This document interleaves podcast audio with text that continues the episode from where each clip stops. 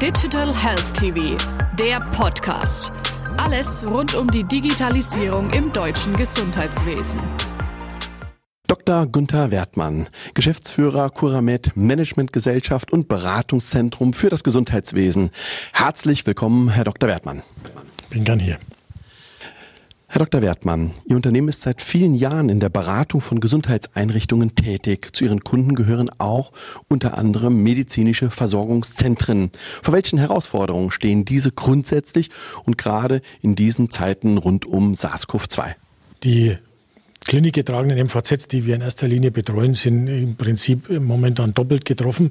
Wir müssen ausholen, unsere klinikgetragenen MVZs sind normalerweise, wenn es um Morbidität geht, das heißt um komplexe Krankheitsbilder, bevorzugt. Die Patienten werden von den niedergelassenen Kollegen, wenn es um äh, eine Vergütung geht, die in erster Linie über die Fallzahl getriggert ist und wo im Prinzip Patienten pauschaliert vergütet werden, egal mit welchen äh, Krankheitsbildern sie zum Arzt gehen, würden äh, quasi komplexe Krankheitsbilder automatisch äh, regelrecht durchgereicht und landen irgendwann dann an den kliniknahen MVZs.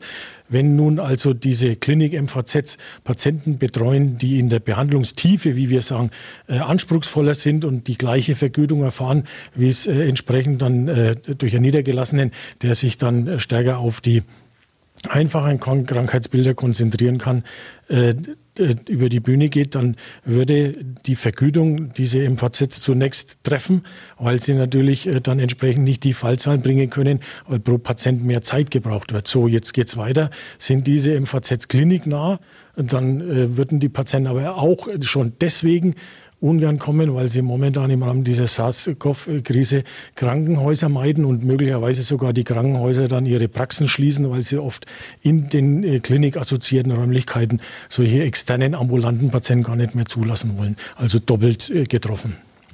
Sie unterstützen Ihre Kunden, die medizinischen Versorgungszentren, mit Ihrer digitalen Anwendung MVZ Navigator. Hier im Sinne von aktuell, digital und leistungsorientiert. Erläutern Sie uns dies bitte einmal.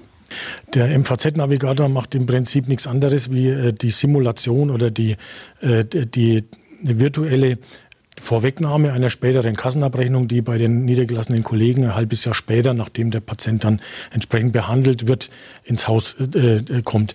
So dass wir versuchen, dass der Arzt, wenn er dann entsprechend den Patienten behandelt, in einer dann quasi kurzfristigen Art und Weise unter Sicht auch die ökonomischen Aspekte seiner Arbeit sehen kann. Wenn es um aktuell geht, dann ist unser Stichwort, wir wollen den Arzt in die Lage setzen, dass er unter Sicht arbeitet.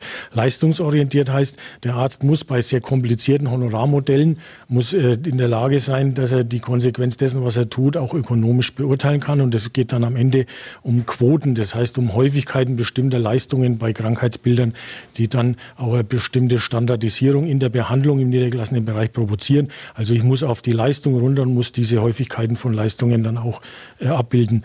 Und aktuell leistungsorientiert und, was war das dritte gewesen? Digital. Digital. Klar, wir haben natürlich über den Regeldatensatz äh, der Abrechnung, die dann aus den Regeldaten, aus, den, aus dem normalen Abrechnungsdatenträger, sodass kein zusätzlicher Aufwand entsteht, auf einer webbasierten Art und Weise dann anbieten, sodass er quasi abends am Fernseher dann auch nochmal sehen kann, was da entsprechend passiert ist. Ihr Tool ist ein Managementsystem. Welchen Stellenwert haben derartige Systeme in der Steuerung von Gesundheitseinrichtungen?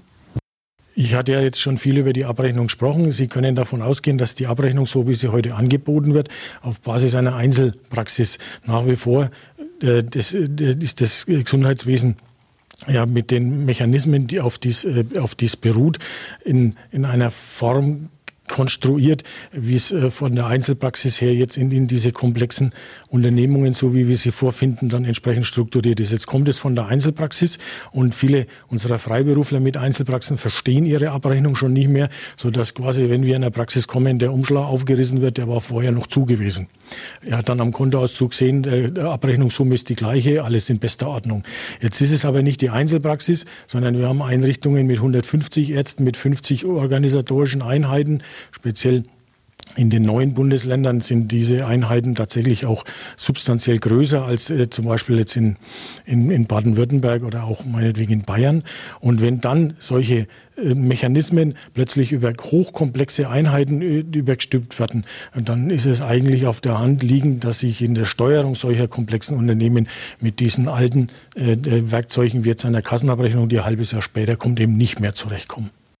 Beim MVZ-Navigator verwenden Sie eine Cloud-Lösung. Welche Vorteile bietet diese Möglichkeit Ihren Kunden gegenüber lokalen Installationen? Die lokale Installation muss vom Kunden selber gewartet werden und für uns ist im Prinzip dieses äh, äh, dieser Webservice, dieses, was Sie als Cloud-Lösung beschrieben haben, hat den Vorteil, dass wir sie parametrisieren können, dass bei einem hochkomplexen Honorarverteilungsmechanismus der Kunde häufig diese Parametrisierung in der Konsequenz nicht durchzieht. Manchmal versteht er sie auch nicht mehr und wird es dann nicht mehr so parametrisieren, dass unser unsere Zusage, unser Garantieversprechen, dass wir vier, fünf Prozent genau während des Quartals, wenn nicht irgendwelche Einflussfaktoren hinzukommen, zum Beispiel Urlaube oder dergleichen, dass wir dann treffen. Es kommt noch eins dazu. Die Kassenabrechnungen werden häufig, weil sie nicht ganz verstanden werden oder weil sie sehr komplex sind, nicht mehr richtig kontrolliert. Wir werden im Rahmen dieses Webservice diese Abgrenzungen, die während des Quartals stattfinden, ergänzen müssen durch Kontrollen, die dann stattfinden, indem wir Kassenabrechnungen, die wir bekommen, dann anhand unserer Abgrenzungen Abgrenzungen kontrollieren und diese Abgrenzungen auch neu justieren, sodass quasi ein Verbesserungsprozess von Quartal zu Quartal stattfindet und die Abgrenzungen dann auch immer besser werden können. Also von daher fast ein Muss. Wir meinen, dass es gar nicht so viel anders geht.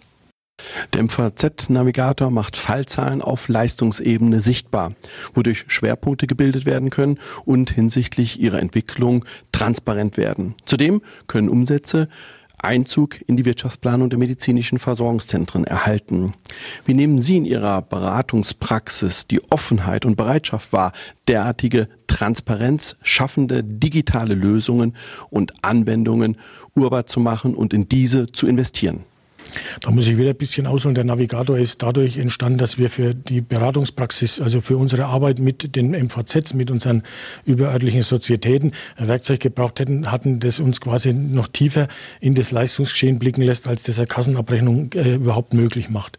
Und deswegen wissen wir, dass es notwendig ist. Jetzt gab es dann als quasi zweite Stufe eine Phase, wo wir den Unternehmen, äh, den, äh, den, den MVZs im Prinzip nahelegen mussten, bitte arbeite damit. Und wenn wir beraten, beraten und wenn wir dann sehen, dass wir uns aus der Beratung zurückziehen, merken die Unternehmen, dass sie im Prinzip so ein Werkzeug weiter einsetzen müssen.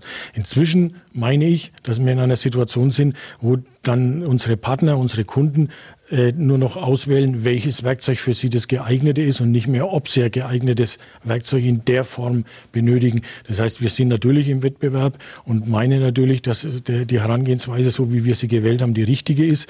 Und die Kunden müssen dann sehen, ob sie mit dem Werkzeug, was wir anbieten, auch gut beraten sind. Herr Dr. Wertmann, vielen herzlichen Dank. Gerne.